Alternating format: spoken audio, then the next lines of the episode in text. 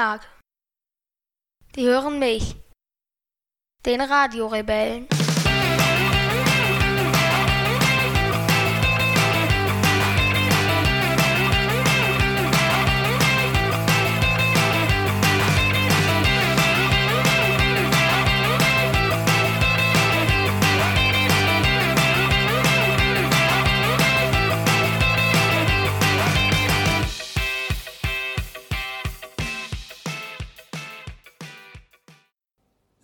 Siebzehnte Februar, 21 Uhr 56. Ja.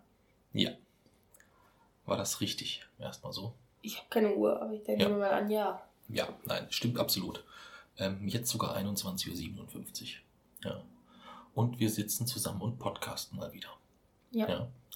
Nachdem die Albanien-Folge durch ist, hatten wir ja schon gesagt, dass wir eine Sonderfolge aufnehmen. Und dann kommt Transsibirische Eisenbahn. Genau. Diese Sonderfolge zeichnen wir heute auf, bevor wir uns dann etwas näher mit der transsibirischen Eisenbahn Ja. beschäftigen werden. Ja. Worauf ich mich schon sehr freue. Ich auch. Ja, das glaube ich. Aber du wirst ja nicht so viel recherchieren müssen zu dem Thema wahrscheinlich. Habe ich ja schon. Ja, hast du schon? Okay.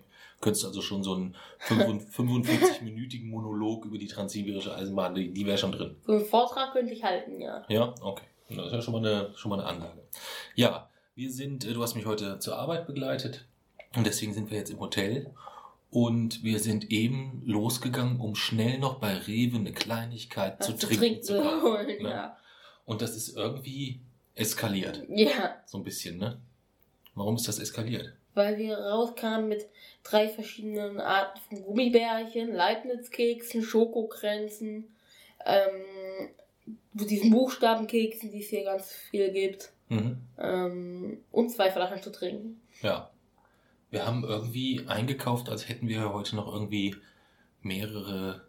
Kids-Gruppen zum süßen Buffet geladen oder so. Ja. Etwas eskaliert. Nun gut. Wir wollen heute sprechen über unser Buch. Ja, Ja.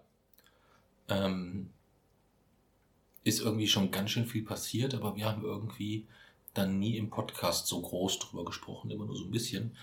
Deswegen haben wir gesagt, ähm, vielleicht macht es ja Sinn, irgendwann nochmal einfach in Ruhe eine Folge aufzunehmen, wo man über all das so spricht, was so passiert ist, wie das Buch entstanden ist, wie es beim Schreiben war, die Lesereise, dann hatten wir den einen oder anderen spannenden Termin und auch über das Buch selbst wollen wir sprechen, inhaltlich so ein bisschen.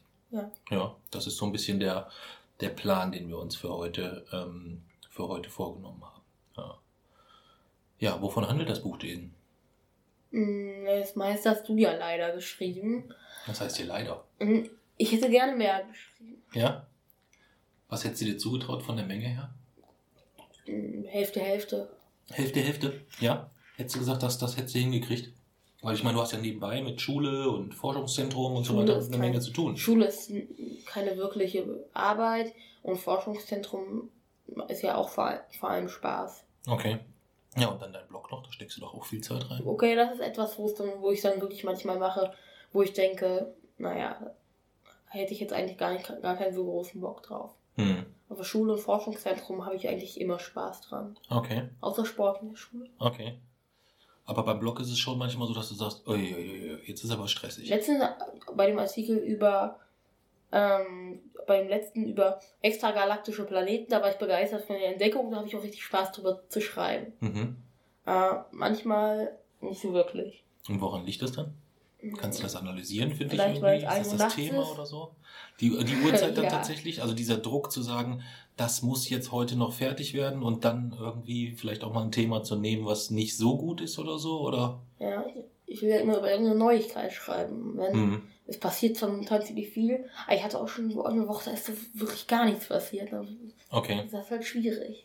okay. Das heißt, du versuchst mit den Blog-Thematiken immer möglichst aktuell zu bleiben. Ja. Mhm.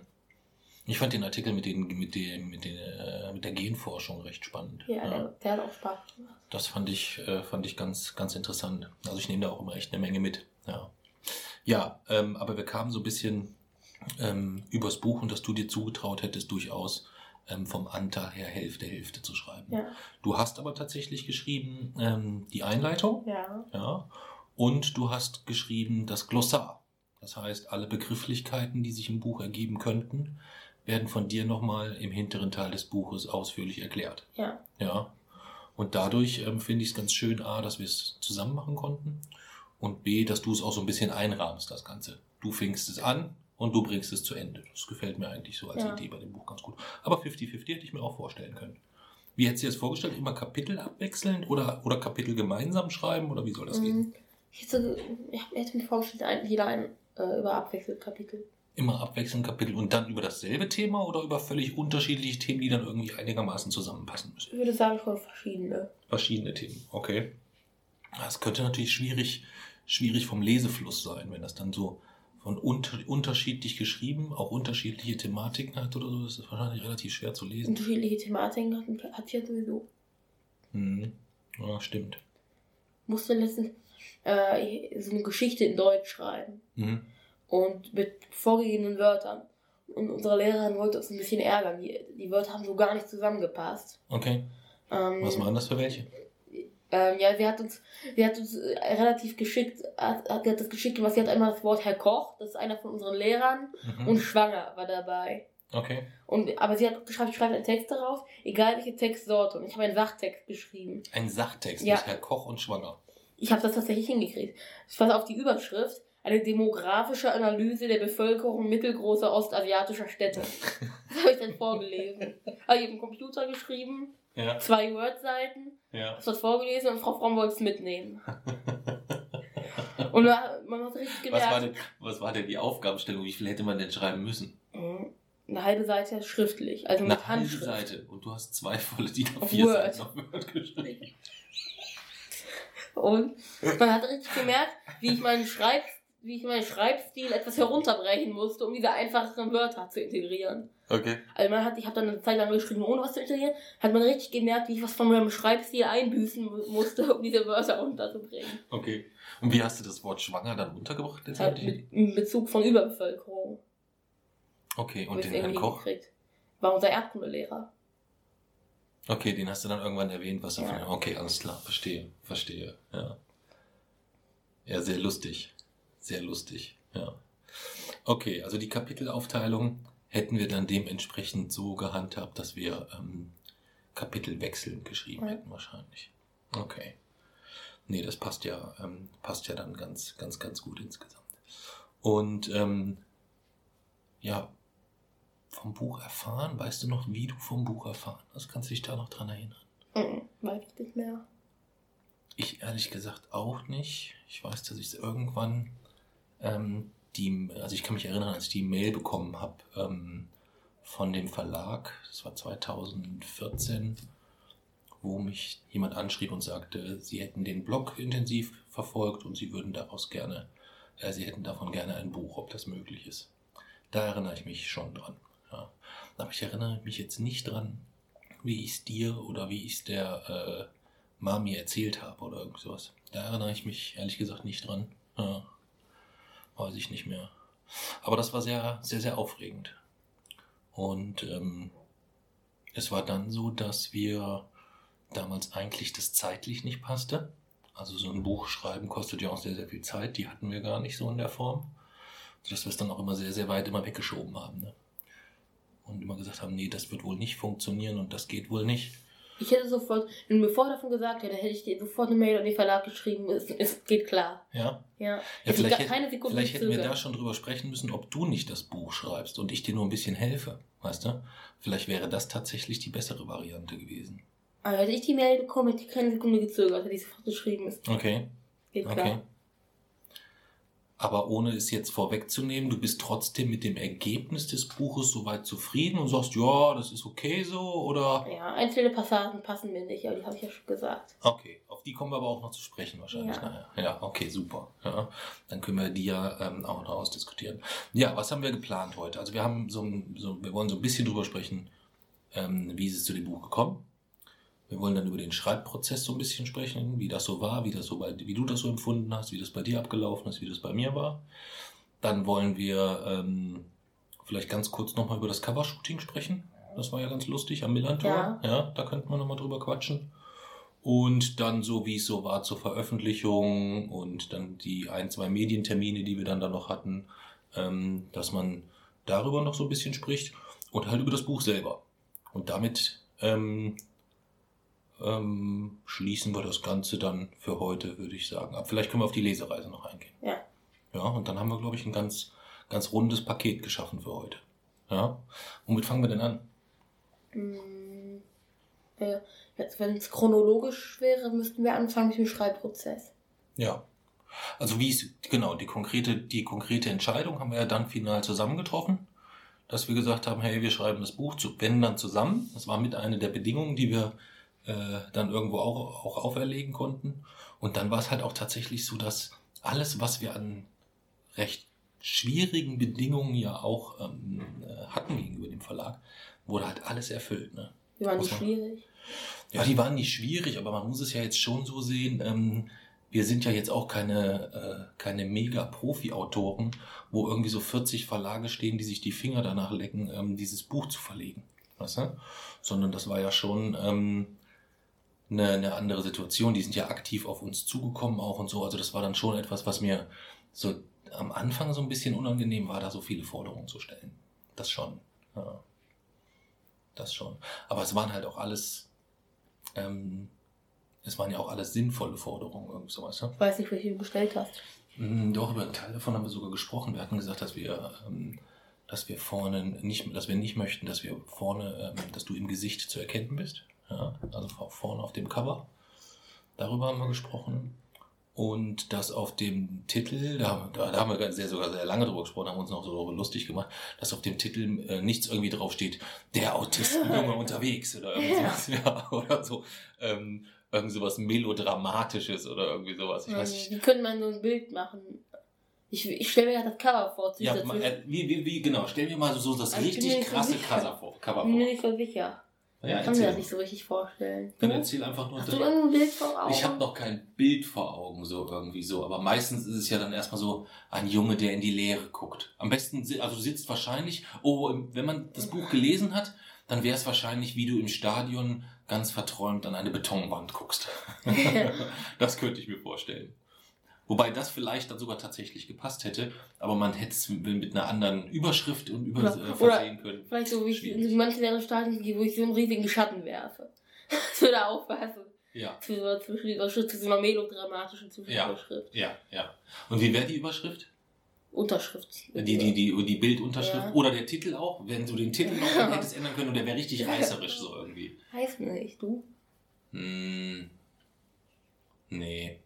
Auf so, ich, ich käme da gar nicht so auf Ideen, weil es, ich, mir fällt da jegliche Vorstellungskraft zu. Das ist, weil es für mich auch gar nicht dazu passt. Aber ich könnte mir vorstellen, oder ich kann mir mittlerweile vorstellen, durch die vielen Termine, die wir im Rahmen des Buch hattes, äh, des Buches hatten, wie, wie viele es gab, die dann doch sehr, sehr wenig Ahnung hatten von dem Thema Autismus oder so. Ja, ist ja jetzt egal wer oder so, aber es waren sehr, sehr viele völlig verunsichert, auch wie sie dir gegenüber auftreten sollen. Also da haben ich überhaupt keine. gemerkt. Nee, ja, weil die meistens unterhalte ich mich ja mit denen und sage, hey, es ist alles in Ordnung. Ähm, wenn ihr dran, wenn ihr ihm was Gutes tun wollt, dann gebt ihm nicht die Hand. Das mag er halt nicht so gerne. Aber mittlerweile machst du es ja sogar, wenn dir jemand die Hand reicht, dass du manchmal die Hand gibst, aber man merkt halt, dass es dir eigentlich unangenehm ist. Ja. Was lieber, wenn. Ich Am liebsten lieber, ist es dir immer, wenn jemand zu dir sagt, ich gebe dir nicht die Hand, du weißt schon warum. Ja. So. Und das versuche ich denen halt immer zu erklären, aber ähm, das wird halt auch schnell falsch ausgelegt, weißt du? Weil es dann auch schnell mal ausgelegt wird, so als wäre das eine Art Bedienungsanleitung für den autistischen Sohn, äh, der sonst gar nicht funktionieren würde, weißt du so? Und dabei hat es damit ja gar nichts zu tun, sondern es ist nur einfach äh, eine Information mit Dingen, wo du dich wohler, fühlst. Völlig, was völlig Normales eigentlich. Ja. Aber nun gut. Ähm, den Titel und den Untertitel, also wie gesagt, das war mit eine der Forderungen und der Bedingungen. Ähm, dann, dass du nicht von vorne se zu sehen bist, war eine der Bedingungen. Wir hatten uns die Option offen gelassen, ähm, das, das Buch unter einem Pseudonym zu veröffentlichen, also gar nicht unter unserem echten Namen dann gegebenenfalls.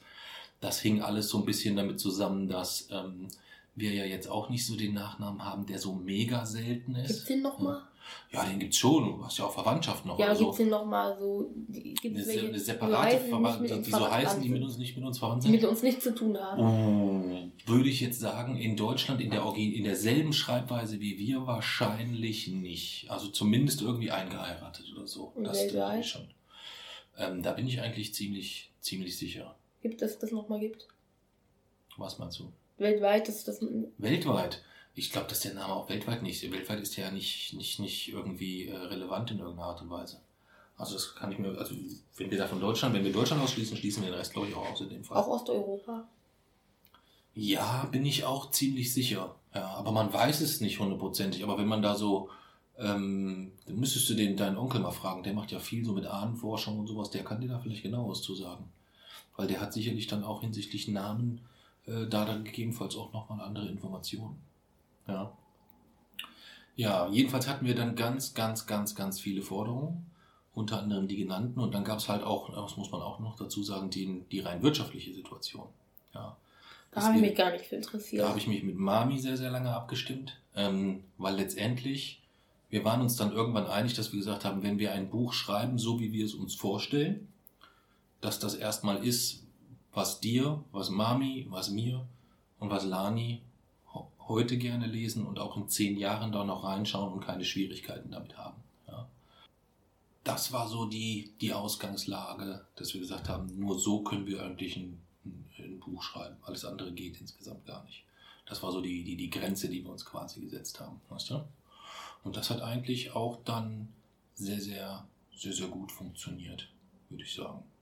Haben wir einen guten Mittelweg gefunden. Es gibt Situationen, die wir aus, die wir, die in dem Buch keine Rolle spielen, die einfach sehr, sehr persönlich sind auch insgesamt. Die haben wir auch gar nicht erwähnt, obwohl sie trotzdem natürlich irgendwie von elementarer Bedeutung sind. Aber ähm, wir haben immer dort genügend Informationen gegeben, damit man auch eine im Kontext eine Vorstellung hat, was bei uns so, wie, wie das bei uns so abläuft, wie das so ist, wie das auch für dich ist, wie du Dinge, Dinge wahrnimmst und wie wir Dinge wahrnehmen oder was wir manchmal denken, wie du Dinge wahrnimmst oder was auch immer. Das ist ja immer eine, eine, eine große Diskussion, die wir auch haben. Und dann war es halt noch wichtig, dass das, ähm, dass wir inhaltlich ähm, damals bei der Entscheidung, ob wir das Buch schreiben wollen oder nicht, dass wir uns zusichern lassen, dass wir inhaltlich die Freiheit haben, dass man uns also kein Buch von der Richtung hervorschreiben kann. Und deswegen wurde da auch nur der Titel definiert. Und von wirtschaftlicher Seite wurde halt die Lösung gefunden, dass ich gesagt habe, ähm, wir können nicht ein Buch schreiben, einfach nur um ein Buch zu schreiben. Ähm, das funktioniert nicht. Und wenn wir ein Buch schreiben, was nachher fünf Leute kaufen, dann ähm, habe ich ein schönes Buch, was im Wohnzimmerregal steht, aber da hätte ich die Zeit fürs Schreiben lieber mit euch verbracht, dann im Normalfall. Und da haben wir dann aber auch eine, äh, eine gute Lösung äh, hinbekommen mit einem mit einem äh, relativ festen Honorar quasi oder mit einer Art Vorschuss, die eine gewisse Anzahl an Büchern erstmal deckelt, die Das würde mich zum verkauft werden Beispiel müssen. eigentlich gar nicht interessieren, wenn ich ein Buch schreibe. Na gut, das muss ich ja schon irgendwie berücksichtigen. Ja. Ich meine, das ist, da ist sehr, sehr, sehr viel Zeit für draufgegangen. Ja. Ja, wir haben 2000, wir haben glaube ich 2015 dann zugesagt. Und da habe ich mir noch in den Vertrag schreiben lassen, einen sehr, sehr späten Abgabetermin. Die wollten eigentlich damals noch ähm, deutlich früher veröffentlichen. Die hätten das gerne, ich glaube, wir haben uns, ich glaube, ich habe mich im April mit der Dame getroffen damals. Und ähm, die hätten das sehr, sehr gerne auch im Herbstprogramm schon drin gehabt. Ja. In, dem, in demselben Jahr. Ja. Also das war, das war schon sportlich insgesamt. Ja, und dann ähm, war die Dame auch in allen Belangen sehr, sehr überzeugend. Die hat alle Probleme aus dem Weg geräumt. Und auch bei allen anderen Sachen, wo ich so ganz persönlich Sorgen hatte, so weißt du, kriege ich das überhaupt hin, ein Buch schreiben oder so, da hatte ich ein bisschen mehr Zweifel als du. Da hat die mir halt auch echt sehr, sehr, sehr gut geholfen. Weil die am Schluss gesagt hat, ähm, Herr von Nitaschenka, ver vergessen Sie mal diese Manuskriptform und Format und dies und das oder das. Schreiben Sie es, sprechen Sie es auf dem Band, schmieren Sie es mit einem mit Bleistift und wir lassen abtippen oder was auch immer. Konzentrieren Sie sich aufs Schreiben und wir machen den Rest. Das fand ich mega, mega beeindruckend. Das hat mich sehr, sehr überzeugt damals. Leider war die Dame dann, nachdem ich den Vertrag unterschrieben habe, nicht mehr da. Ähm, mit der hätte ich den, also mit der hätte ich, die hätte ich gerne länger beim Buchprozess dabei gehabt. FC Bayern-Typ. Das war der, ähm, genau, das war der Nachfolger von der Dame. Der hatte ähm, mir am Anfang so ein bisschen das Gefühl gegeben, als wäre es so jetzt so äh, an der Zeit, oder in einer der ersten Mails, die wir uns dann, das geht ja dann immer so ein bisschen hin und her per Mail, man stellt sich vor, bla bla bla, stand dann drinne, dass er uns einlädt ähm, zum FC Bayern, dass wir dort mal ähm, irgendwo zusammen auch ein Spiel in der Loge besuchen oder was auch immer und dann liegen da ja meistens so kleine Päckchen noch mit einem Trikot oder was auch immer, so ein bisschen so in diese Richtung, so, oh, dann haben wir auch ein schönes Ende fürs Buch, der Jay-Z wird Bayern-Fan und so, ähm, so kam das so ein bisschen im ersten Moment, ähm, im ersten Moment. Was hast du gemeint? Äh, nein, nicht zwingend, weiß ich nicht. Also das, es ist, fällt mir auch schwer aus einer Mail heraus, jemanden, den man nicht kennt, dann etwas genauer du hast ähm, einzuordnen. kennengelernt? Nee, ich habe den, den, den Nachfolger habe ich nie persönlich kennengelernt. Ja. Es wechselte dann ja nochmal, also der war ja dann sehr, sehr kurze Zeit später wieder weg. Ähm, und dann hatte ich nochmal eine Begleitung.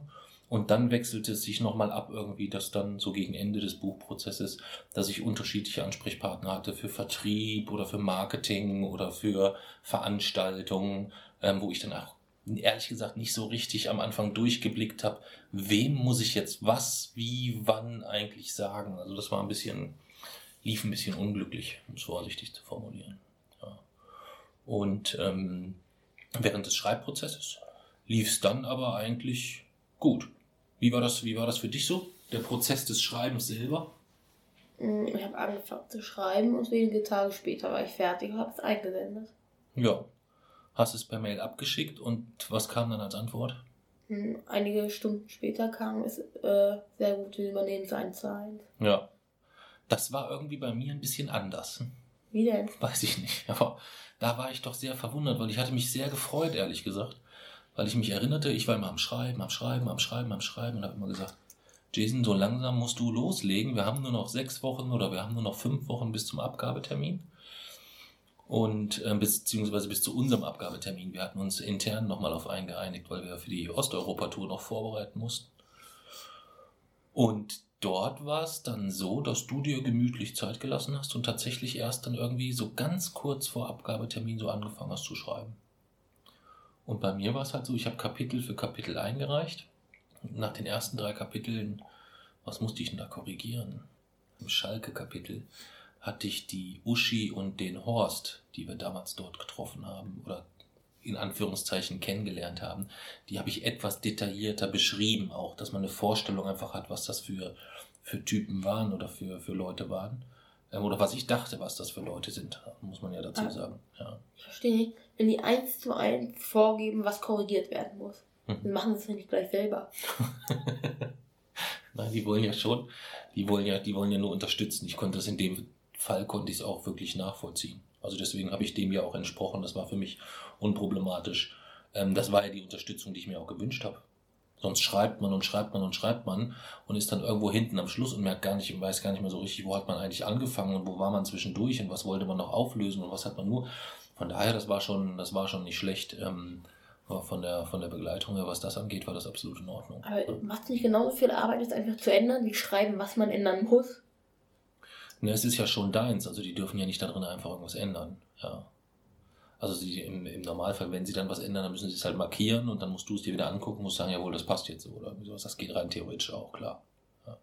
Aber im ersten Schritt merken die halt nur an, wo es irgendwie äh, gegebenenfalls unrund ist oder wo es Schwierigkeiten gibt oder grundsätzliche Punkte halt. Aber es hielt sich dann auch in Grenzen. Ich glaube, ich habe dann, das war glaube ich der Punkt, wo es, wo wir, wo ich korrigieren musste, und danach war, glaube ich, nichts mehr, wenn ich mich jetzt recht erinnere. Ja. Und dann kam halt die Lektoratsphase, die war so ein bisschen blöd, weil die, die Zeit hatte ich nicht eingeplant, dass wenn es vom Lektorat zurückkommt, dass ich dann auch nochmal draufschauen muss und gegebenenfalls ähm, an der einen oder anderen Stelle da auch nochmal äh, noch gucken muss, ob das jetzt so passt. Da ist ja die, äh, die Händchen halten, Hand halten Geschichte passiert, die dich so aufregt. Ja. ja. Was, was war da los? Erzähl mal. Naja, ich habe äh, in der Einleitung, es ist uns bei der Lesung in Berlin aufgefallen. Genau. Erzähl einfach mal, was auf, der, was auf der Lesung in Berlin passiert ist. Mitten in, mittendrin. Ich habe halt vorgelesen und mir aufgefallen, dass das Lektorat einfach was verändert hat, ohne dass, ohne es mir überhaupt zu sagen oder ohne dass es mir aufgefallen ist. Mhm. Und was war da? Ich habe geschrieben Hände halten und die haben daraus gemacht Händchen. Die haben also den Diminutiv eines Noms verwendet, ohne mich überhaupt danach zu fragen. Und ich finde ihnen dort diese Form eines Noms in dem Fall sehr unangemessen. Weil Diminutiv ist Latein für Verniedlichung und das ist etwas so Abartiges, dass man es nicht verniedlichen kann. Aber was ist denn das Abartige? Das musst du vielleicht erstmal auch erklären, worum es da überhaupt ging. Resistente Viren, resistente Bakterien, ähm, dann allgemein Körperkontakt. Ja, das sind die abartigen Dinge daran. In dem konkreten Beispiel ging es aber, wenn ich mich recht, äh, recht erinnere, darum, dass du geschrieben hast, dass du ähm, es nicht verstehen kannst, dass äh, Pärchen auf dem Schulhof Hand halten. Ja. Und die haben daraus gemacht, gemacht Händchen halten. Und in der Einleitung geht es an dieser Stelle darum, dass du eigentlich dann immer den Leuten am liebsten dein Desinfektionsspray anbieten möchtest. Ja, Desinfektionsgel. Desinfektionsgel, genau. Ja. Und dann hast du auf der Lesung in Berlin gelesen und hast mitten in der Einleitung erstmal gestoppt und mich zusammengeschissen. ja. Dass, dass ich das gewesen wäre, ja, wie ich das zulassen konnte. Und letztendlich, ich habe es dann erst abgestritten, wenn man es ganz nüchtern runterbricht, war es tatsächlich mein Fehler. Denn ähm, wir haben den Text ins Lektorat gegeben. Oder hast du deinen Text selber ins Lektorat gegeben? Du müsstest mal gucken, ob du den Text, den du zurückbekommen hast, ob da komplett stand, können wir so machen, oder ob da vielleicht Händchen halten schon geändert war. Mhm. Wahrscheinlich nicht, ne? Dann ist es definitiv meine Schuld. Ich dachte gerade, ich könnte es dir noch irgendwie unterjubeln, aber dann ist es ähm, leider doch meine Schuld. Ja. Weil das Lektorat habe ich ja nochmal zurückbekommen und freigegeben und da habe ich das definitiv einfach übersehen. Hast du das halt noch einmal komplett durchgelesen? Hm, Ich glaube, ich kann es, ich weiß es ehrlich gesagt nicht mehr. Ich weiß es ehrlich gesagt. Ich glaube, ich habe nur die Stellen nochmal gelesen, wo, ähm, wo farbige Markierungen waren. Aber wenn ich es heute lese, ist es schon so, dass, ähm, wenn man es jetzt mal ganz in Ruhe mit dem zeitlichen Abstand nochmal liest, dass es schon den einen oder anderen Satz gibt, wo ich sage, boah, hätte man charmanter aufbauen können, so ein bisschen. Oder umgekehrt halt auch mal Sätze, wo man sagen kann, oh, aus dem einen Achtfach-Schachtelsatz hättest du vielleicht auch drei Sätze machen können oder so. Mhm. Da hatte ich aber auch ehrlich gesagt gedacht, vielleicht ist das etwas, wo auch das, das, das Lektorat Das drauf achtet. so Das ist bei Diktaten, die ich korrigiere von Mitschülern, auch oft der Fall. Frau Fromm sagt dann immer, also meine Klassenlehrerin, hm. benutzt Nebensätze. Also nicht nur einen Hauptsatz nach dem anderen, sondern Nebensätze. Und dann kriege ich den und es bezieht sich irgendwie acht Nebensätze auf einen Hauptsatz und ich weiß gar nicht mehr, auf was sich diese die ganzen Nebensätze beziehen. Da sind dann acht Kommata mit acht Konjunktionen und ein einziger Hauptsatz am Anfang oder mittendrin oder am Ende. Okay. Und dann ist der, total, der Text total zerstochen von Nebensätzen, man versteht nichts mehr. Hm. Hat man zwar einen Satz draus gemacht, aber ist halt total unverständlich. Aber du freust dich dann immer, wenn du Ja, Fehler richtig. findest. Ne? Aber Aber das ist schon hart auch, ne? Das weißt du schon. Beschreib mal, wie das so ist, wenn du und deine Sitznachbarin oder Tischnachbarin oder. Tischnachbar oder der, mit aber dem du. Ja, aber der, mit dem du. Du musst ja mit irgendjemandem. das ist immer ein anderer. das ist immer ein anderer. Und Der, der gerade zufällig alleine sitzt. genau. Und mit dem müsst ihr quasi nach einem Diktat dann die Texte tauschen und euch gegenseitig korrigieren. Ja. Und dann feierst du immer richtig ab, wenn du einen hast, einen Text hast mit vielen Fehlern. Ja. Ja. Frau Fromm, guckt dann manchmal schon, wie ich, ich gehe, gehe dann so drüber mit, also mit so einem roten Stift Ja. und am Rand notiere ich dann mit so einem Strich ist ein ganzer Fehler und so ein halber Strich ist ein, äh, so ein Schrägstrich ist ein halber Fehler Hm. und dann, äh, dann fühlt sich einfach immer so toll an, wenn man dann irgendwas gefunden hat. Wenn ich so, ah, da ist eine Konjunktion, das Komma fehlt, das Komma fehlt. Da,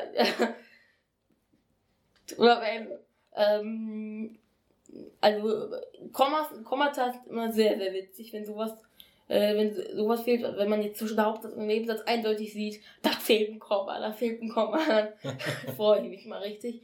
Oder wenn man, ähm, das ist auch gut.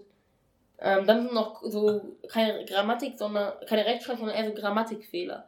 Also wenn man so den Hauptsatz und den Nebensatz in verschiedenen Tempora oder in verschiedenen Nenn mal ein Beispiel. den Hauptsatz im Indikativ und den Nebensatz im Konjunktiv 2. Also wenn man im Hauptsatz dann noch die Wirklichkeit sagt und im, also das, was sozusagen eine, die Wirklichkeitsform Ja. und im, im Nebensatz dann schon wieder den Konjunktiv 2 benutzt oder wenn man Tempora-Fehler, also Zeitformfehler, wenn man dann die einfach so komplett falsch benutzt, wenn man das Plusquamperfekt benutzt für ähm, nicht für die Vorvergangenheit, sondern einfach nur für die ganz normale Vergangenheit und dann ähm, äh, und dann war ich einen Marathon gelaufen. Okay. Das kann man ja sagen. Ja. Aber äh, das muss dann halt so sein, man muss erst eine Ausgangszeit haben, die man im Präteritum beschreibt. Ja. Und nur wenn man, wenn etwas noch spät, noch früh, vor dieser Ausgangszeit passierte, dann kann man das Plusquamperfekt benutzen. Und wenn das Plusquamperfekt falsch benutzt wird, dann freue ich mich immer richtig.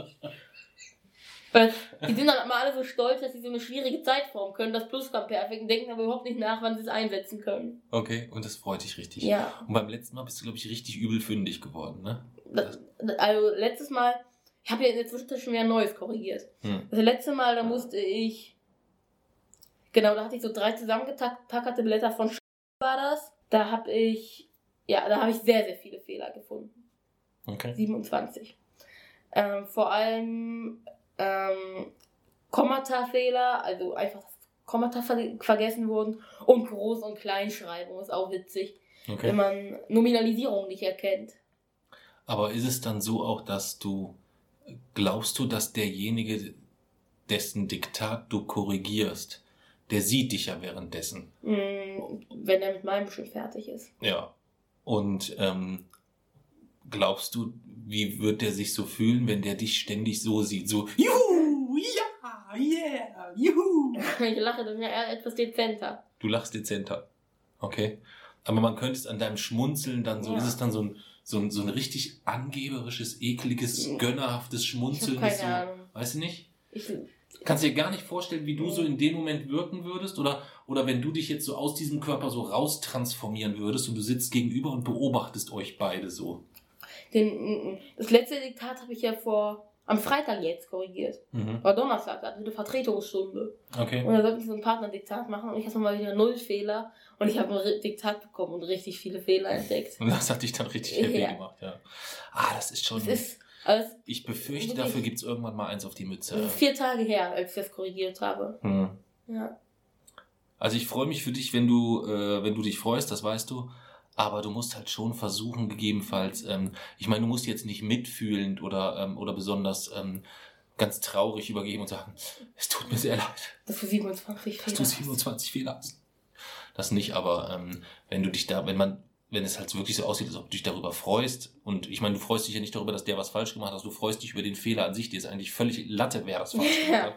Du freust dich einfach über Fehler, die du gefunden Wenn es hast. meine Feinde sind, dann freue ich mich auch darüber. Ja, dann freust du dich noch mehr. Aber Okay. so viele gibt es nicht. So viele Feinde Okay. habe ich dort nicht. Na, dann, dann, dann geht's ja. Ja, ja ähm, wie sind wir denn jetzt da hingekommen?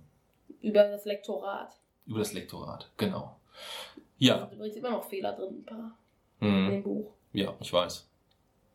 Werden wir jetzt nochmal angehen. Ganz in Ruhe. Und dann für die äh, nächste Version dann dementsprechend, den entsprechend berücksichtigen. Ja. ja, wollen wir vielleicht im nächsten Schritt, wenn wir jetzt so das Thema Schreibprozess, das Buch war dann irgendwann fertig. Ähm, wir haben es pünktlich abgegeben.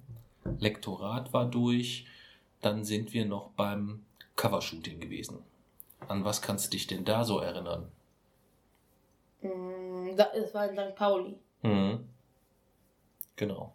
Ja. Und ich musste da immer so einen Ball auf die Kamera werfen. Mhm. Aber ich habe nie getroffen. Ja, du wolltest immer die Kamera Ja. auch treffen, ne? Ich wollte immer Ja. so in die Linse treffen. Ja. Und dann saßen wir oben auf dieser Tribüne, da erinnere ich mich noch dran. Das weiß ich. Ah, doch, ja. Und wie wir so komplett einmal um den, um, unten um diesen Rasen rumgegangen, rumgegangen sind. Das weiß ich auch noch. Mm, Ja. Ja. Und ich weiß noch, dass wir eigentlich jemanden dabei hatten, ähm, der uns begleiten sollte, auf unseren Wunsch hin eigentlich, ähm, der das ein bisschen mit der Kamera alles aufzeichnet, als Erinnerung Ja. für uns. Der Gerhard war noch da Ah, ja. Tag. Ja. Aber der durfte dann gar nicht mit rein, weil wir gar nicht, gar nicht drehen durften. Äh, wir hatten nur eine, nur eine Genehmigung für die Fotos und wir hatten ja auch nicht die Genehmigung ähm, für deinen Coverwunsch, dass du mit zwei Bengalis Ja. in den Händen recht so auf der Tribüne stehst. und Ja. wie so ein X, so wie so ein Hul verkleidet, Ja. äh, mit so riesigen, ähm, Mit so einer Kutte. mit so einer Kutte noch, genau. Ja. Da sprießen die Flammen Ja. raus. Das machen wir für, ähm, für Wochenendrebellen 2 machen wir das. Da suchen wir uns eine Location, wo wir so, wo du dann so stehen kannst mit so den Ist das beiden gruselig, wenn, wenn da dann so Feuer raussprüht? Nö, das wird nur ordentlich qualmen und zischen. Ja. Das ist ein bisschen unheimlich. Dann. Das könnte gut sein, ja. Könnte gut sein. Ja, ja ähm, wir sind, wir weichen irgendwie die ganze Zeit immer so mal zwischendurch vom, vom, vom Thema ab. Ne? Wir haben jetzt so das Thema Lektorat hatten wir durch. Wir haben jetzt gesagt, äh, Covershooting. Nee, da waren wir doch gerade. Ja, das war das Covershooting am Millantor. Das war ein sehr, sehr schöner Tag insgesamt. Und eine tolle Fotografin. Ich finde, die hat das richtig gut gemacht. Ja. Die war sehr rücksichtsvoll und so und hat da hat richtig gute, äh, richtig gute Bilder gemacht. Wir haben ja neben dem Coverbild noch so ganz, ganz viele Bilder. Ähm, ganz viele, die wir nur so für uns nutzen und ein paar haben wir ja noch für den Blog aussortiert. Ähm, oder so für Buchpromo-Sachen und sowas. Aber ein paar äh, ganz schöne haben wir auch so nur so für uns. Finde ich ganz, finde ich ganz schön als, als Erinnerung. Ja. Ja, wollen wir dann vielleicht mal auf das, auf das Buch selber zu sprechen kommen, so ein bisschen? Ja. Auf den, auf den Inhalt. Du hast ja die, ähm, quasi die Einleitung ähm, geschrieben oder das, das, das Vorwort, wenn man so will. Ähm, magst du da ein bisschen was zu sagen oder so? Mm, sagen. Das war halt das, was ich in so ein paar Tagen fertig geschrieben habe. Ja. Ich weiß noch, ich habe es fertig geschrieben am Abend, wo wir äh, meine, wo wir zum Babysitten bei, meinen, bei meiner Cousine waren. Ah, okay. Da habe ich Okay. fertig geschrieben, das weiß ich noch. okay. Da kann ich mich gar nicht mehr dran Mein erinnern. Cousin und meine Cousine waren wir doch mal einen Abend lang. Ich, ich kann mich an Ja. den Abend erinnern, aber Ja. ich hatte den Abend nicht damit in Verbindung gebracht, da saß ich an deren Küchentisch und habe geschrieben. Okay.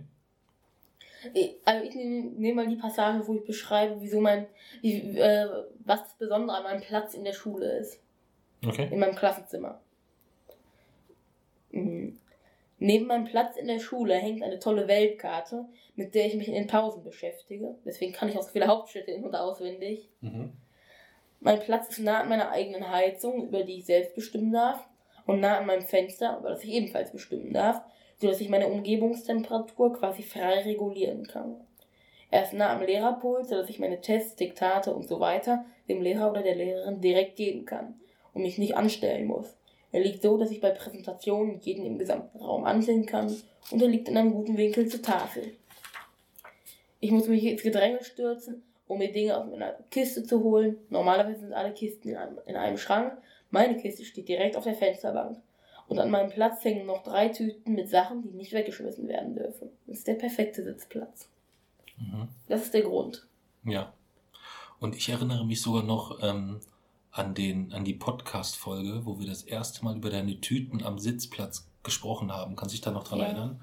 Wie wir darüber gesprochen haben, wo, wo du gesagt hast, an meinem Schreibtisch sieht's aus, da hängt alles voll mit diesen Tüten. Mein Schreibtisch ist ja noch witziger zu Hause. Ja.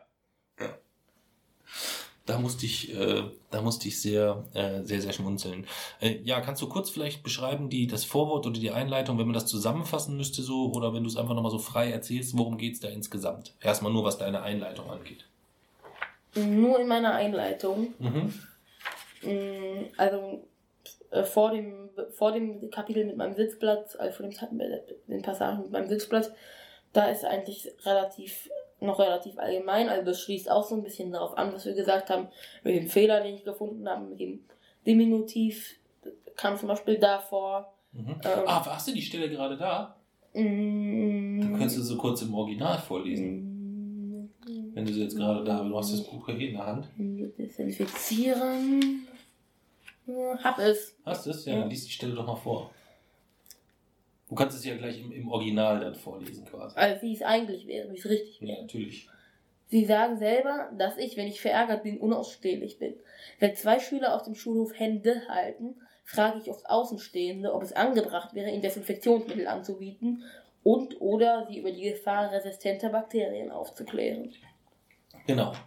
In dem Teil der Einleitung schreibst du eigentlich so ein bisschen aus deinem Blickwinkel, was du magst, was du nicht so gerne magst, was dir ein bisschen Schwierigkeiten bereitet, was du, was dir weniger Schwierigkeiten bereitet. Also du, es ist ein, kann man sagen, es ist eine Art Vorstellungskapitel, Ja. sodass man eigentlich so ein bisschen ähm, einen Eindruck hat, wer ist dieser Jason eigentlich, um den es hier Und geht. jetzt weiß man, Diminutive zu tolerieren ist etwas, was mir Schwierigkeiten macht. Genau, also wenn der Nächste, äh, die, der dich mal trifft oder sieht, weiß er Bescheid. Ähm, also dann dir gegenüber den Diminutiv zu verwenden. Diminutiv. Diminutiv. Diminutiv. Diminutiv äh, zu verwenden wäre ähm, ein kleines Problemchen. Und kommt auch an, wie. aber hat aber lang gedauert. Ja. Hat aber lang Aber gedauert. Problemchen, das finde ich eigentlich noch ganz angemessen. Ja? Wenn es kein richtiges Problem, sondern nur ein kleines Problemchen ist. Weil es Okay. gibt Wörter, es gibt einfach Ding, äh, Teile, an denen finde ich es nicht angemessen. Okay. Ja, kann ich jetzt auch nichts weiter zu sagen. Ja. Fällt mir jetzt nicht so wahnsinnig viel zu ein. Ähm, wie geht's dann in der Einleitung weiter? Also du hast den Aufbau jetzt so ein bisschen, ein bisschen erzählt, was so bis zu dem Teil kommt, ähm, wo äh, das mit dem auf dem Schulhof ist. Also Gibt's da danach, noch irgendwie ein bisschen was Spannendes oder? Mm, danach lobe ich mich eigentlich die ganze Zeit selber. Echt? ja, Ja. zum Beispiel Zitat, ich bin ein angenehmer Zeitgenosse. Ich hätte gerne einen Bruder wie mich. Da lobe ich eigentlich relativ oft mich selber. Um, ja. Aber es ist schön, dass es dir auch aufgefallen Ja. ist. Ja. Aber ich finde auch, du lobst dich zurecht, muss ich sagen. Ja, finde ich auch. Sonst hätte ich ja nicht gelobt. ja, absolut. Finde ich gut. Ja. Bist ja auch, eigentlich bist du ja kein schlechter Typ. Ich weiß. Ja. Kann man Ja. da mal reinschreiben dann so. Das ist doch vollkommen in Ordnung. Ja. Es fehlt eigentlich noch irgendwo so, ich sehe außerordentlich gut aus. Das interessiert mich ja nicht. Das, ach so, deswegen. Ah, du hast nur die Dinge reingeschrieben, die dir, Die mir Ah, wichtig sind. die dir wichtig sind. Okay, also dass du angenommen, du möchtest schon als angenehmer Zeitgenosse auch wahrgenommen werden. Mm, Das ist eigentlich ein Fakt. Ja. Wie andere mich wahrnehmen, interessiert mich eigentlich relativ wenig, aber es ist so. Okay. Ja, nee, würde ich auch so unterschreiben. Meistens ist das so. Mami hat ein Grundkenntnis in Quantenmechanik durch mich. Stimmt, da ist sie dir auch auf ewig dankbar. Ein Grundkenntnis. Wenn man es Grundkenntnis nennen kann. Ja. Ja, Grundkenntnis ist ein großes Wort. Ja. Grundkenntnis wäre. äh, Gut, Heisenberg schon tiefe Relation sollte man kennen, wenn man ein Grundkenntnis von Quantenmechanik hat. ja, auf jeden Fall. Wie geht's dann weiter? Mm, Dann geht es weiter mit. Mm,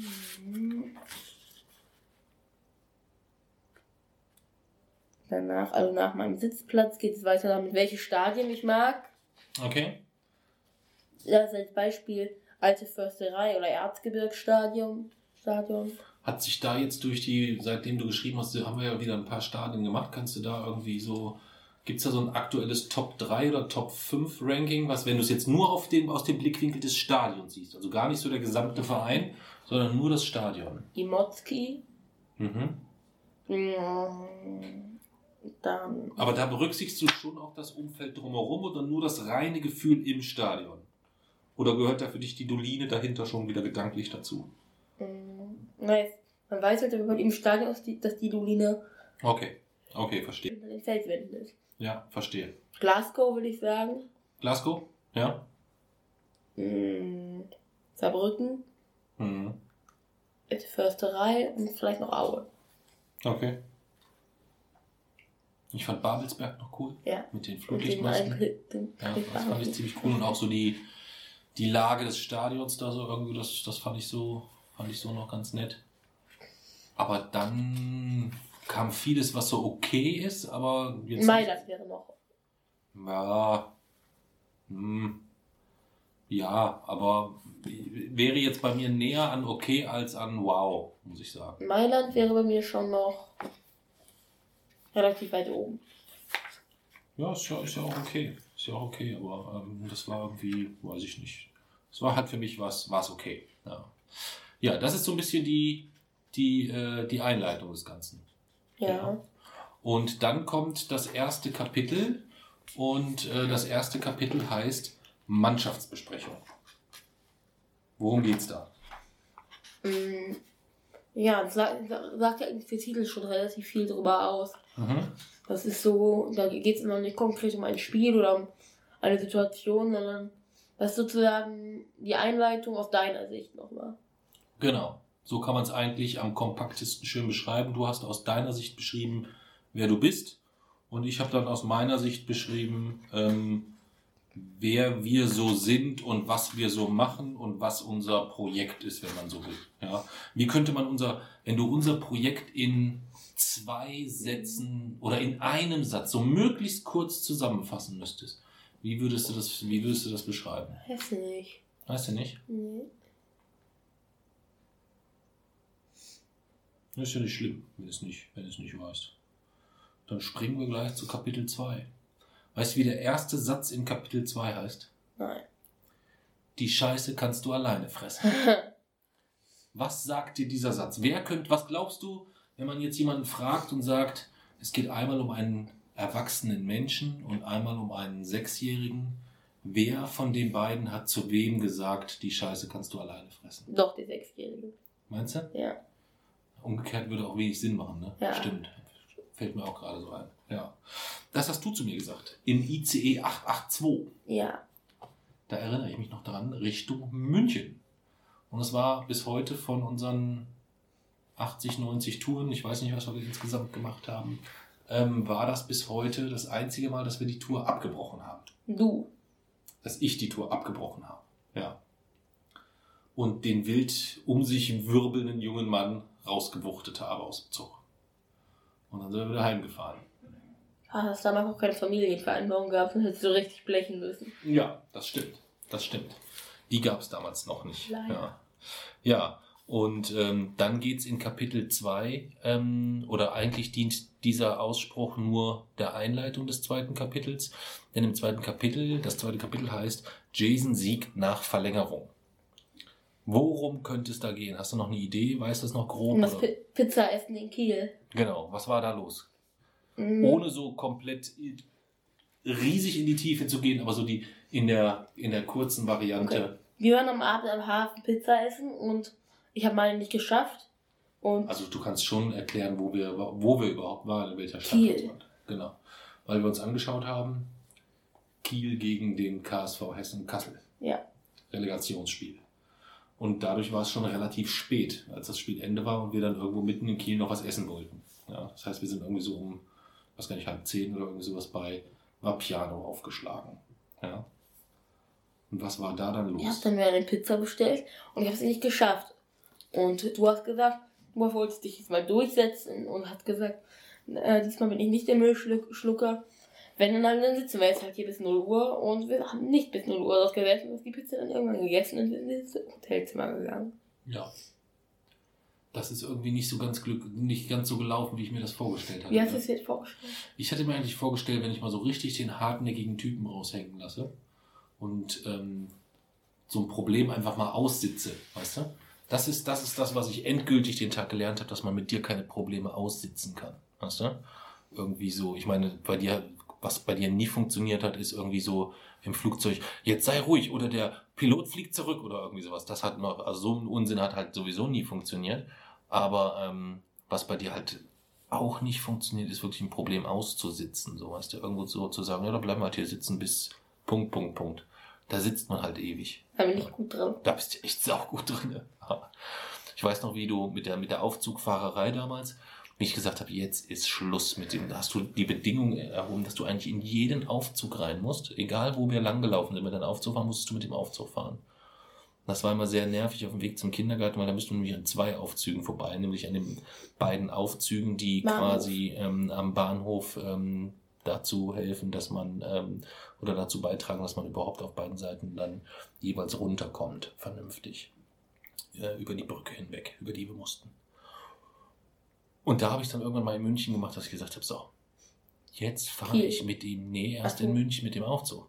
Jetzt fahre ich mit dem so lange Aufzug, bis er die Schnauze voll hat und sagt, "Uah, ich will keinen Aufzug mehr fahren. Und wenn er dann sagt, ich will keine Aufzüge mehr fahren, dann sage ich, na, aber ich will noch fahren und ziehe ihn wieder rein und fahre noch zwei Stunden Aufzüge. Und wenn du dann fast am Kotzen bist und sagst, ich will nie wieder in meinem Leben Aufzug, dann ziehe ich dich noch mal rein und fahre noch zwei Stunden mit der Aufzüge, damit dieses Thema beendet ist. Aber nach acht Stunden habe ich dann aufgegeben, weil ich, weil ich nicht mehr konnte. Weil ich nicht mehr konnte. Ich war mit den Nerven so runter, da ging nichts mehr. Ja, und du wolltest noch gerne Aufzug fahren. Das, war- weiß ich noch. Und dann Mit sind wir nach, wir gefahren? Am an der Münchner Freiheit. ja, genau. Mit dem Glasaufzug an der Münchner Freiheit. Und dann sind wir mit der S-Bahn nach Hause gefahren. Und ähm, ich war immer noch völlig entsetzt, dass, dass das nicht funktioniert hat. Und es war auch schon so spät. Und dann wollte ich so gerade die Treppe hochgehen und hast du gesagt, na, wir wollen wir wollen jetzt den Aufzug nehmen. Das kann nicht wahr sein. Das kann nicht wahr sein. Und wenn, der, wenn auf einer der Seiten der Aufzug kaputt war, dann musste man erstmal zur anderen Seite gehen, mit dem Aufzug hoch und runter fahren und durfte dann wieder zur richtigen Seite gehen und die Treppe runtergehen. Das war so, unsere Lösungsansätze waren immer phänomenal. Aufzüge sind doch toll. Ja, super. Aufzüge Super. versprühen eine ähnliche Magie wie Züge. Ja, aber, aber du hast, kennst du noch den Stinkeaufzug, den du Ja. hattest? Aber Hauptbahnhof war der, ne? Der war äh, zwischen Stachus und Hauptbahnhof, genau. Den gibt's heute, glaube ich, gar nicht mehr. Ähm, beziehungsweise, ich weiß gar nicht, ist da jetzt ein Schacht nach unten oder was ist da? Müsst ihr mal gucken. Aber ich glaube, den Aufzug selber, den gibt's dort gar nicht mehr. Aber der hat auch immer, der hat so nach Urin und, und alles gestunken. toll. Und du bist da mal rein und hast immer so richtig tief so die Nase hochgezogen und du warst richtig U-Bahn. Der Schacht, der U-Bahn-Schacht, wo die ganze U-Bahn-Luft rausgeht. Immer wenn wir dann um halb, wenn wir dann manchmal wirklich spät nachts, wenn wir in München sind, Richtung Mini-Wohnung gehen, Hm. wir, laufen dann noch mitten in der Nacht lang und dann bleibe ich dort manchmal immer so lange stehen, bis eine U-Bahn. dann stehe ich dort mitten in der Nacht und, so, und kriege krieg so und rieche an so U-Bahn schlecht. Ja, du bist da etwas, äh, etwas speziell. Das ist schon richtig, ja. Aber das finde ich auch immer sehr, sehr amüsant. Ja, auch wenn wir so eine U-Bahn runtergehen und du dann immer so, oh, die riecht so gut. Und ich so was? Ja. Sehr, sehr witzig. Ja, sehr, sehr witzig. Ja, Kapitel 3. Stadion Idylle in Aue. Worum geht's da? Mm, Naja, da sa- sagt ja auch schon relativ viele äh, die Kapitelüberschrift aus. Es geht halt ähm, über unseren, um unseren Ausflug nach Aue Mhm. mit, mit der Erzgebirgsbahn. Mit der Erzgebirgsbahn, genau. Da haben wir ähm, Erzgebirge Aue besucht und hatten die Herausforderung, das, das Spiel war sonntags. Wir mussten sonntags abends zurück sein. Und wir wollten sonntags morgens erst hin. Das war, glaube ich, die, die große Herausforderung. Ne? Wir sind dann, glaube ich, irgendwie morgens um fünf von zu Hause los, damit wir dann, ich glaube, Viertel vor eins waren wir dann im Stadion. Mussten auch so laufen, mussten wir dann nicht noch so weit laufen? Und so ein bisschen, das ja. war, irgendwie habe ich das so in Erinnerung. Und dann haben wir erstmal das weltberühmte ähm, Nudel äh, Würstchengulasch gegessen. Oder Würstchentopf oder wie der halt, nee, Würstchengulasch in, im Stadion in Aue. Und es war irgendwie gar nicht so, Wieso? weiß ich nicht. Da haben immer alle so von geschwärmt, dass das so das Stadionessen ist. Und da habe ich mich so drauf gefreut. Und es war dann, ja, war irgendwie nicht so doll. Ich weiß es nicht mehr. Es, fand- ich fand es nicht so doll. Also wenn ich es vergleiche dann mit der Merguez-Frikadelle in Saarbrücken, oh la la, auf gar keinen Fall. Das sind, das eine ist Champions League und das andere ist halt, ähm, ja, ziemlich weit unten. So der erste FC Köln irgendwie, sowas würde ich sagen.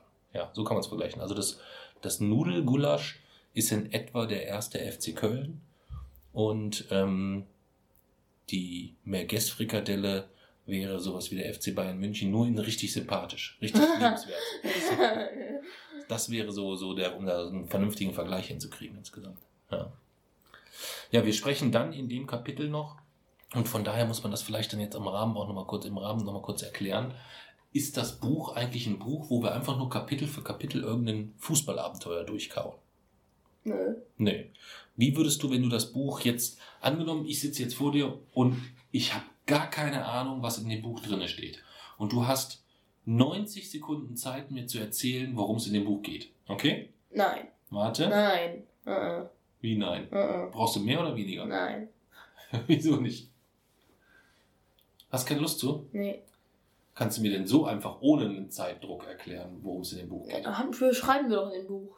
Da geht's, schreiben, wir ganz Ja, wir besprechen jetzt die einzelnen Kapitel, aber um einfach mal so einen Abriss zu bekommen, worum geht's eigentlich in dem Buch?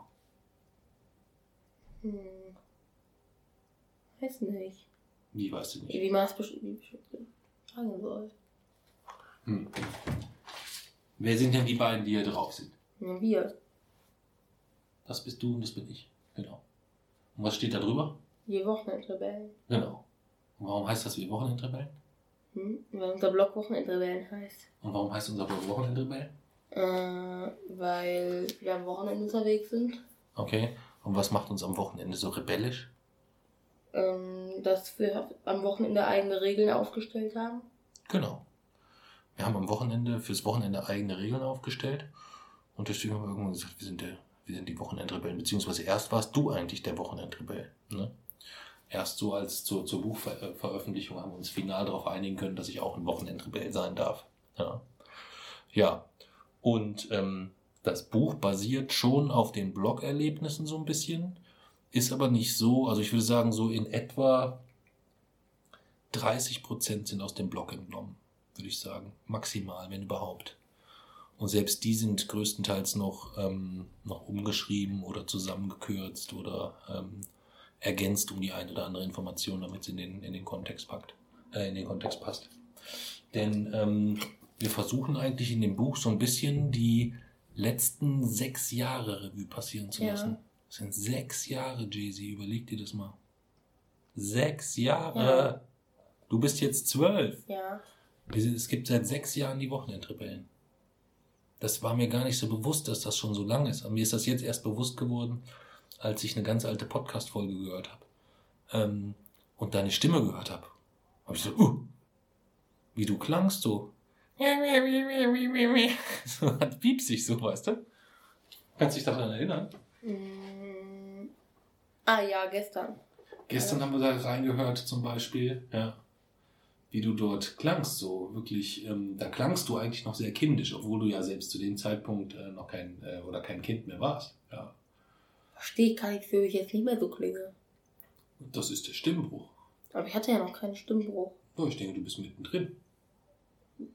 Wieso? Würde ich schätzen, ja. Bin ich ziemlich sicher sogar. Du bist doch in der Pubertät, das ist ja völlig normal. Würde ich nicht sagen. Würdest du nicht sagen?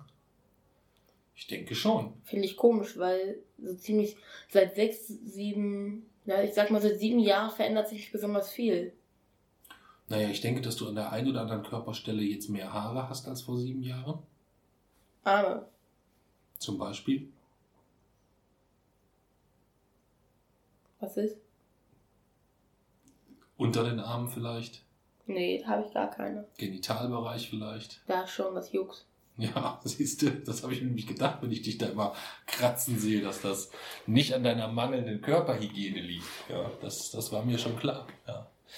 Ähm, und ähm, wir kamen aber über die sechs Jahre, ähm, die wir versuchen zu erklären. Und deswegen verknüpfen wir eigentlich in dem Buch immer so ein, ein Kapitel, wo wir so ein bisschen erklären ähm, aus der Zeit, wo, äh, wo du diagnostiziert wurdest, also wo wir, wo wir quasi erfahren haben, ähm, dass du Asperger-Autist bist. Ähm, wir reden so ein bisschen über die Schulzeit, über die Kindergartenzeit, über verschiedene Schlüsselerlebnisse und immer wieder abwechselnd, aber auch mit diesen Fußballgeschichten, die wir, was wir dann so im Stadion erlebt haben, welche Regeln wir da so für uns aufgestellt haben ähm, und wie, das, wie wir das dann so auch dort wahrgenommen haben im Stadion. Jeweils äh, mit ganz unterschiedlichen Herangehensweisen. Ja. Kapitel 4 Sitzen ist für den Arsch. Was könnte das sein? Hast du Ich eine erinnere mich daran, dass das eine, das haben die Fans gerufen. Irgendwo, ich bin mir auch nicht mehr, nicht mehr sicher wo. Das war auf Schalke. Schalke gegen Fortuna Düsseldorf. Wo die gesungen haben, ähm, steht auf, wenn ihr Schalker seid. Oh ja, Ja. Da hast du dich hingesetzt. ja. Das war für mich so ein Schlüsselerlebnis, wo ich gemerkt habe, oh, oh, oh, das könnte noch sehr, sehr skurril alles so werden. Wieso? Weil ich da sehr viel gelernt, ich habe ja, ich habe ja, auch wenn es anders gedacht war, irgendwie so ein bisschen, ähm, nach einer Zeit habe ich ja eigentlich gedacht, auf diesen Stadiontouren kannst du viel lernen. Hast du ja auch zum Teil, schreibst du auch in, dem, äh, in deiner Einleitung, ähm, dass du dort sehr viel gelernt hast.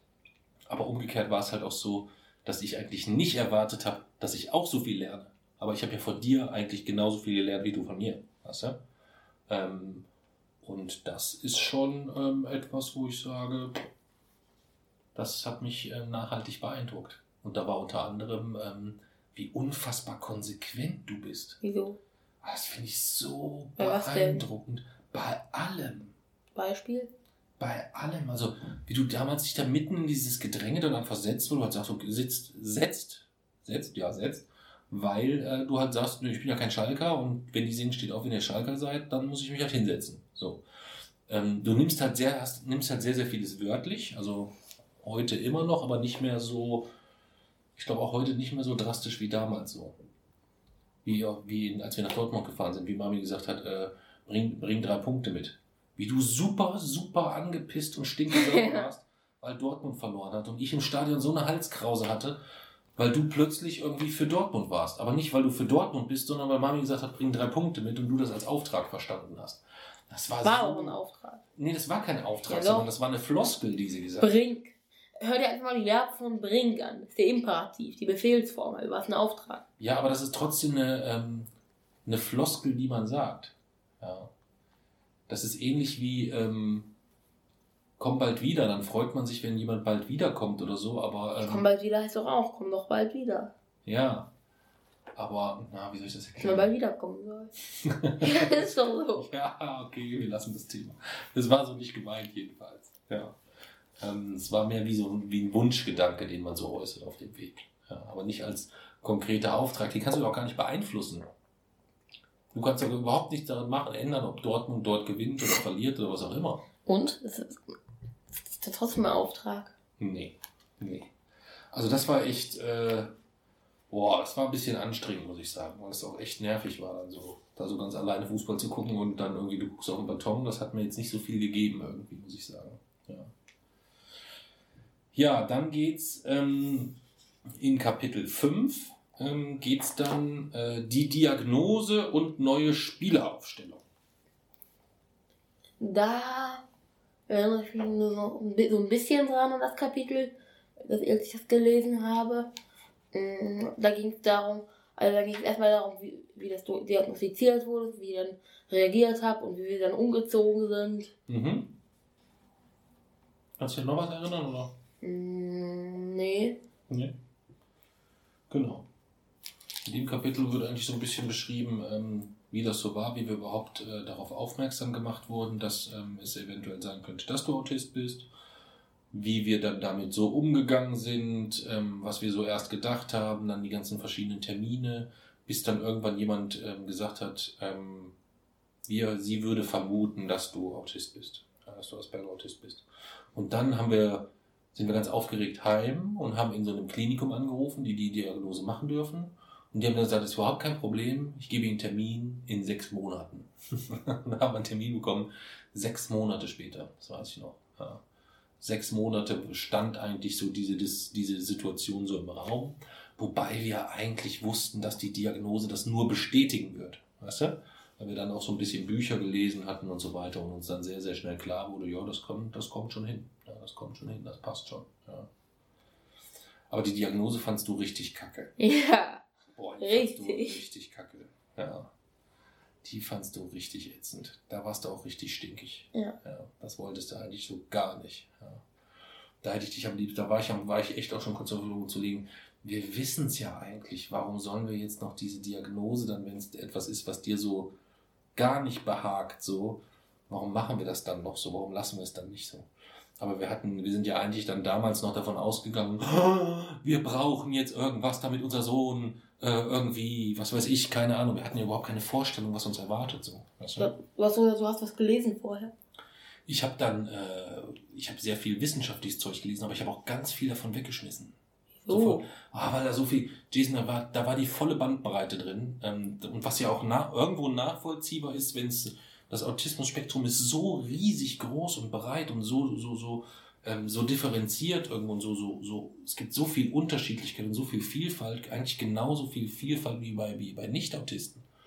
Und deswegen ist es da halt auch total schwer, wenn du dir da irgendwas Wissenschaftliches durchliest, dann decken die ja immer verschiedene Szenarien ab. Also so das, das Worst-Szenario, die, den schlimmsten Fall oder die, die, die Bandbreite oder so. Und das ist halt etwas, was, was wo mir das, das Lesen hat mir nicht gut getan und der Mami auch nicht. Ja. Egal, was wir gelesen haben. Vielleicht haben wir auch die falschen Bücher gelesen. Wir haben sehr viel von Tony Edward gelesen und sehr viel amerikanisches Zeug. Das war vielleicht jetzt nicht immer zwingend gut. Wieso? Ähm, weiß ich nicht. Vielleicht, ich habe mich dann irgendwann ja auf, aufgehört, damit zu beschäftigen und eigentlich nur noch, ähm, nur noch das gelesen, was ähm, zum Beispiel Autisten selbst in ihren Blogs geschrieben haben. Ja, das, das war dann etwas, was mich viel, viel mehr interessiert hat, weil ich da viel mehr ähm, Informationen für mich auch so bekommen habe, ähm, als aus irgendwelchen wissenschaftlichen Büchern, ich lieber irgendwelche besser. Spektren decken. Ja, aber es hat mir da halt, wie gesagt, gar nicht geholfen. Gar nicht geholfen. Ja. Und das ist eigentlich so ein bisschen auch das, wo man dann auch am Schluss von, von diesem Kapitel ähm, so einen Eindruck bekommt, wieso, weshalb, warum war das so, weißt du? Dass wir da halt ja, uns dann einfach auch beschlossen haben, neu aufzustellen, umzuziehen, ähm, damit wir Oma und Opa wieder in der Nähe haben, zur Unterstützung. Ähm, damit äh, Mami auch mal entlastet wird und du halt einfach, du mochtest ja Oma und Opa damals, du hattest ja schon damals eine sehr, sehr, sehr enge Bindung, sodass die viele Fahrerei ja auch nicht so, nicht so sinnig war. Und von daher passte das eigentlich, dass wir dann hochziehen. Und ich dann dafür aber, und da fing ja dann auch noch so ein bisschen die Probleme an, ähm, auch sehr, sehr viel natürlich auch immer mit dem Zug wieder durch die Gegend düsen musste. Ja. Ist ja toll. Ja, ja, wie man es nimmt. Ja, wie man es nimmt das hat es dann äh, schon ja auch in, an der einen oder anderen Stelle auch ein bisschen problematisiert. Hätten wir es nicht so gemacht, wäre wär ich heute nicht so viel zugefahren. Hm. Ja, im Nachhinein ist man ja auch klüger. Jetzt ist es so, wie es ist und alles ist gut ähm, oder wird gut, aber ähm, war halt zu dem Zeitpunkt nicht so, nicht so glücklich. Ja. Wir sind bei Kapitel 6. In Kapitel 6 heißt es Dortmund Manndeckung auf der Süd. Ja, das war das mit dem, äh, wo ich dann meinen Extrabereich in Dortmund bekommen habe. Ja. Hast du wieder eine schöne Extrawurst gekriegt, weißt du? Auf der Südtribüne quetschen sich 20.000 Menschen, die kaum trinken ja, aber können. Die haben gesagt, geht da rein. Da war kein Platz, da, da kann man nicht reingehen. Also das war, das war auch etwas, wo ich sage, das kann ich bis heute, fällt es mir auch schwer zu glauben, dass es Menschen gibt, die dafür regelmäßig Geld bezahlen in dieser Situation, in dieser Haltung, in dieser Atmosphäre. Ähm, eine Atmosphäre war ja gut eigentlich, aber man konnte diese Atmosphäre ja nicht genießen, so irgendwie, wie man da so eingequetscht war, wie so eine Ölsardine. Ja. Das war echt, wenn da einer gefurzt hätte oder so, okay. das hättest du wirklich, das, das konntest, das hättest du so spüren können, so eng war das nah. Also ganz, ganz schlimm. Ganz, ganz schlimm. Ja. Das konnte ich gar nicht nachvollziehen. Und da hast du erstmal schön um dich getreten. Und dann war, du fast auf die Fresse gekriegt. Genau. Dann hätte Papa fast ein bisschen auf die Mütze gekriegt. Und dann habe ich das versucht zu klären und dann hat ein Ordner, äh, der eine Ordner erst gesagt, dann müsst, müsst ihr gehen. Also hätten wir die, die, äh, hätten wir die Südtribüne verlassen müssen.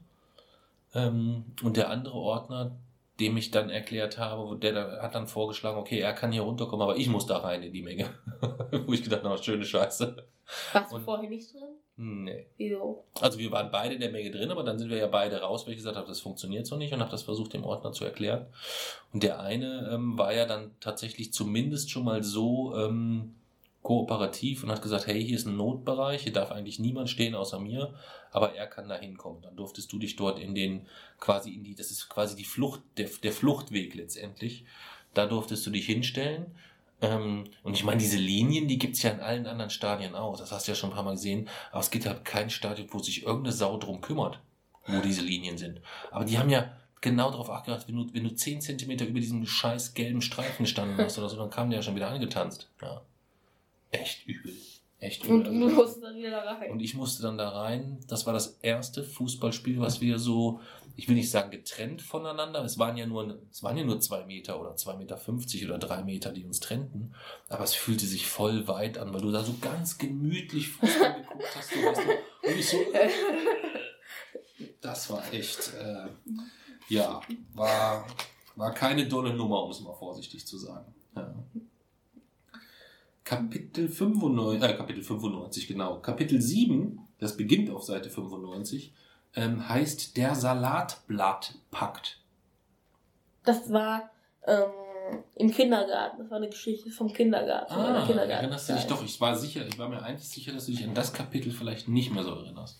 An was kannst du dich dann noch erinnern? Ähm, ich weiß, es ging darum, dass also ein bisschen ging es darum, wie unsere Obsttage eingeführt werden, wie wir immer beim Viktualienmarkt war und ich mich dann mit diesen Obsthändlern unterhalten habe, was klimatisch besser wäre, ein, eine Schiff- oder eine Flugmango und sowas. Ja, das hat und, dich alles sehr interessiert. Also ja. du hast dich sehr plötzlich für Obst interessiert. Ist ja heute immer noch so. Ja. Und ähm, es geht auch ein bisschen um die Rolle von Versprechen bei uns. Ja. Mhm. Welche Rolle haben Versprechen bei uns? Mm, also so schriftlich ist es eigentlich sozusagen das, äh, unser familiäres Äquivalent zur, Verein zur Vereidigung vor Gericht. so steht in der Familienvereinbarung jedenfalls. Okay. Ähm, ja, wie das dazu gekommen ist, das steht dann ja da drin. Okay, okay. Dann lassen wir das auch als, als Geheimnis noch offen, wie es dann äh, konkret dazu ähm, gekommen ist, das ja. Versprechen so heilig sind, wie sie bei uns heilig sind. Das ist ein fairer, das ist ein fairer äh, Deal. Und warum heißt das Kapitel jetzt konkret Salatblattpakt? Weißt Mhm. du das? Weil ein Salatblatt daran vorkam. Genau. Weißt du noch, wel- welche Geschichte es sich da handelte? Äh, beim Kindergarten, dass es das da zu essen gab. Genau. Du musstest ein Salatblatt essen.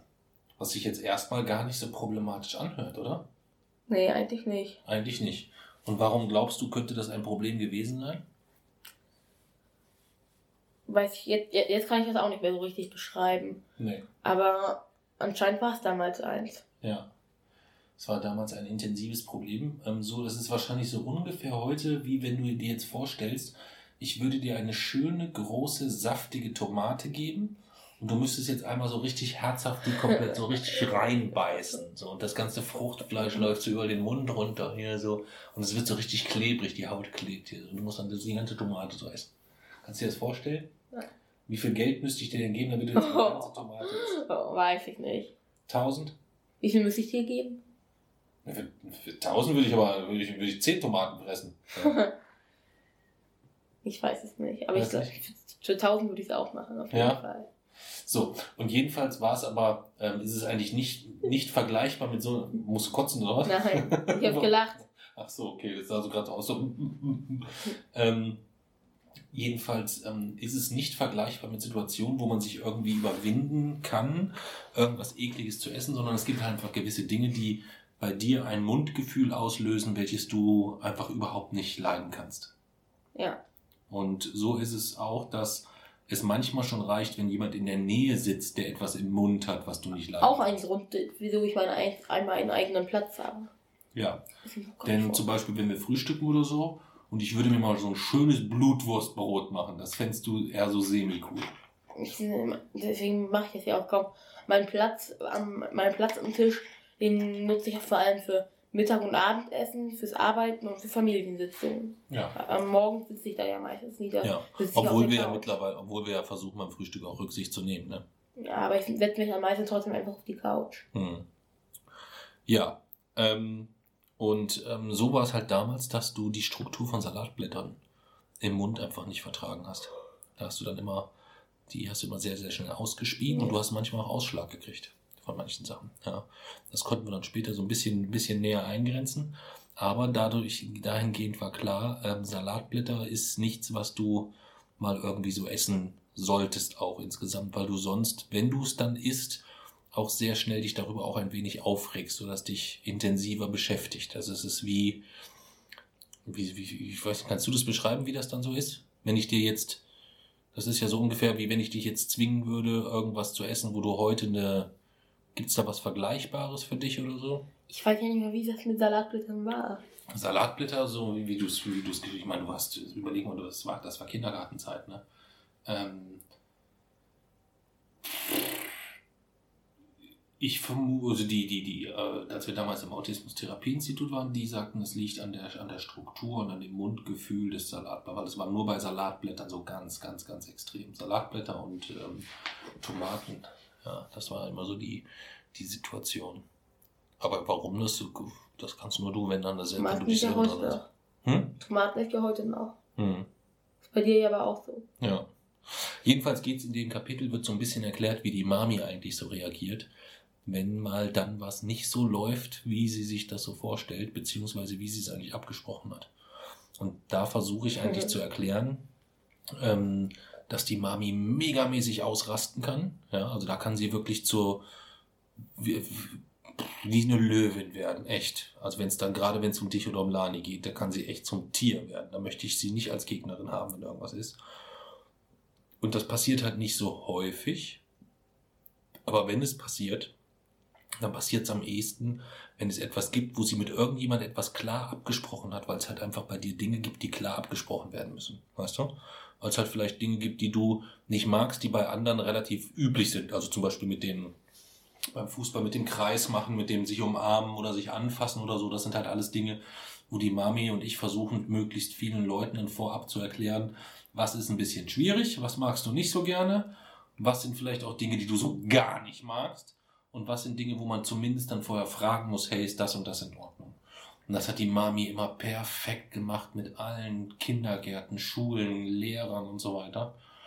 Und da weiß ich, dass sie damals diese Salatblatt-Situation, dass, dass sie da völlig ausgerastet ist, weil dich dort eine Erzieherin gezwungen hat, den Salat zu essen. Und dann kamst du nach Hause und hast nichts mehr gegessen.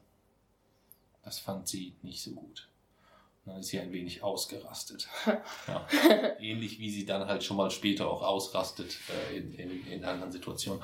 Aber das versuche ich halt in diesem Kapitel auch so ein bisschen zu erklären, warum sie so ausrastet, damit sie nicht immer so wirkt wie die, wie die Ausraster-Mami, die ihr Leben nicht im Griff hat oder irgendwie cholerisch ist oder so. Das ist, dem ist ja nicht so. Ja, dem ist ja nicht so. Ganz im Gegenteil. Ja, wenn wir alle solche solche Stahlseilnerven hätten, würde uns, würde uns gut zu Gesicht stehen insgesamt. Jo. Boah, Mami hat schon echt Nerven wie Stahlseile. Holla die Waldfee. Ich auch. Du? Ja. Oh. Ich verkrafte sehr viel. Das stimmt schon, aber ähm, du setzt halt auch vieles selbstverständlich voraus, ähm, wo du sagst, da, da hast du nichts mit zu tun, das muss halt irgendwie automatisch laufen. Das sind ja alles Ja. Dinge, die Mami macht drumherum, um dich, um dir dein Umfeld so zu gestalten, wie es ist. Ja. Wo du immer das eigentlich so als selbstverständlich siehst, als wäre die Mami deine persönliche Sklavin oder irgendwie sowas. Ja. Dem ist ja nicht so. Nur um das nochmal klarzustellen. manchmal fühlt sich Mami aber auch so aus, als wäre nicht Sklavin, sondern eine Sklaventreiberin. Das nimmst du vielleicht so wahr dann insgesamt, aber weil sie Mhm. vielleicht mal sagt, dass du irgendwas aufräumen sollst oder irgendwas das machen sagt sie sollst. nicht. Ja. Das geht ja gar nicht. Okay. Ist ja, äh, äh, ist ja eine Straftat, mir das vorzuschreiben. Ist eine Straftat. Ja. Nach äh, Paragraph. Hm. Grundgesetz ist das. Grundgesetz. Ach so, okay. Okay. Das gehört zum Grundgesetz. Hm.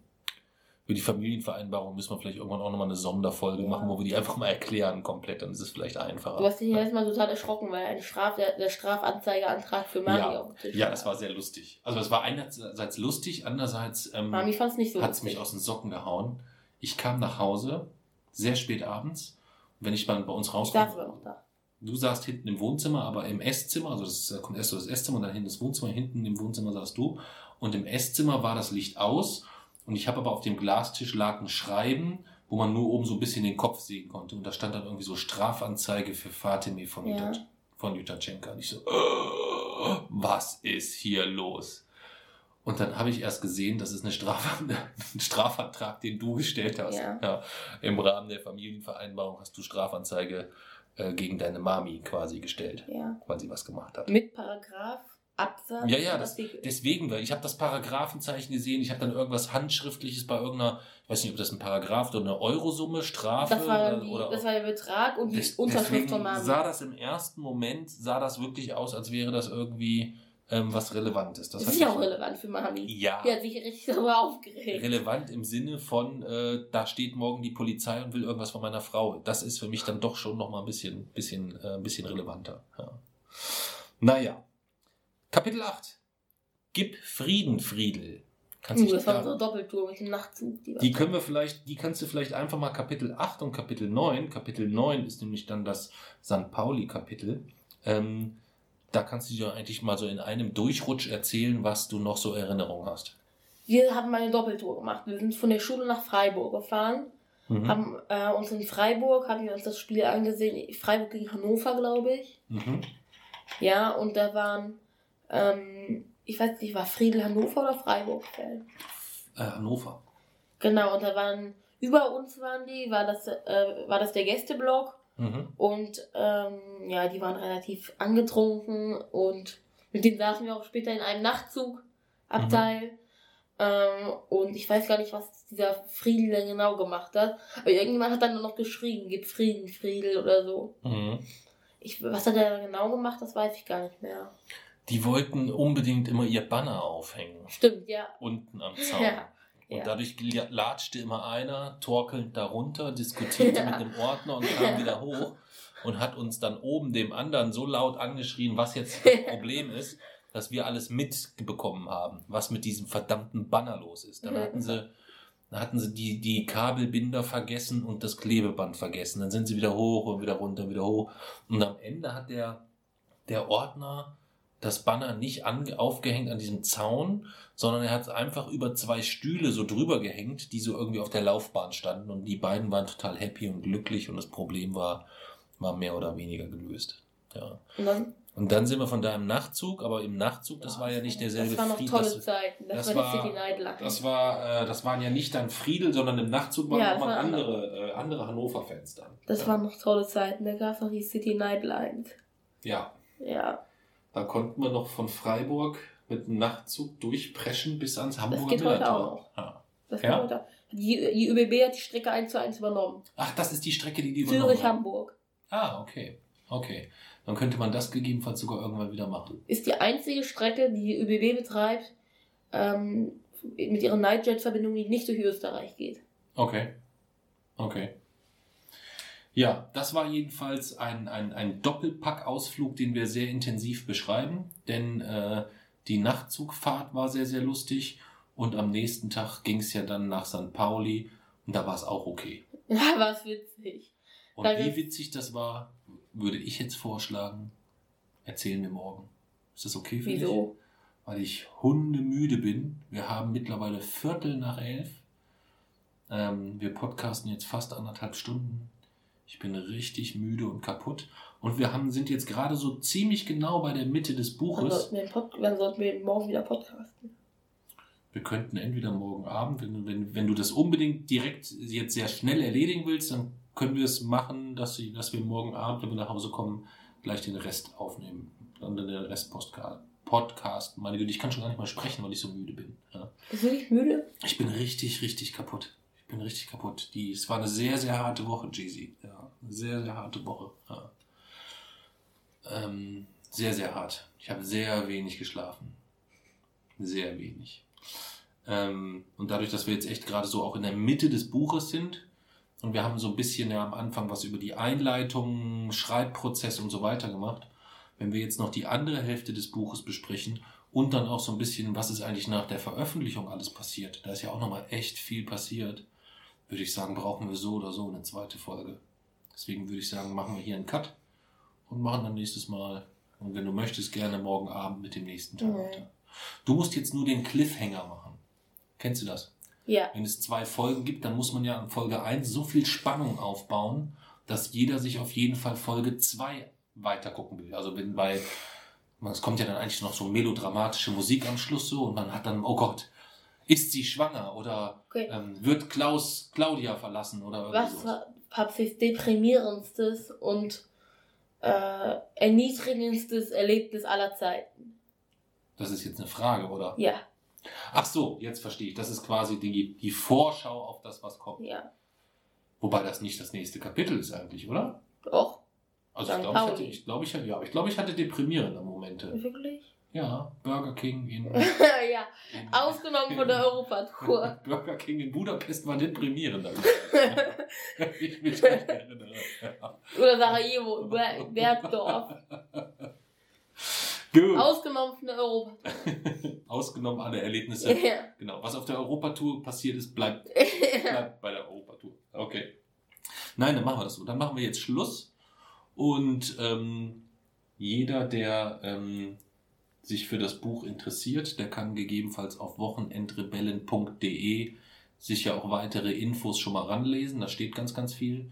Und da kann man, wenn man sich das bestellen möchte, es auch so bestellen, dass man parallel dazu noch ein bisschen was Gutes tut. Man kann aber auch was Gutes tun, indem man es einfach in dem Buchhandel kauft, wo man es gerne, äh, wo man es, wo man sonst auch immer seine Bücher kauft. Ja, Du hältst du den Einzelhandel aufrecht. genau. Das ist dann immer, äh, immer auch, auch besser. Aber wer es sowieso online kauft, der sollte halt Ja. noch mal vorher auf der, auf der Seite vielleicht schauen. Vielleicht ist da ja eine nette Unterstützungsmöglichkeit dabei. Und dann reden wir über den zweiten Teil. Wir reden über alles, was nach der Veröffentlichung dann noch so passiert ist. Spannende Termine in Wien, in Glasgow, in äh, Braunschweig, in Offenbach, ähm, überall. Und über die Lesereise. Ja. Warum wir das machen, was wir vorhaben, da gibt es dann schon noch mal eine Menge zu erzählen, würde ich sagen. Ja? Ja. Dann beenden wir das Ganze.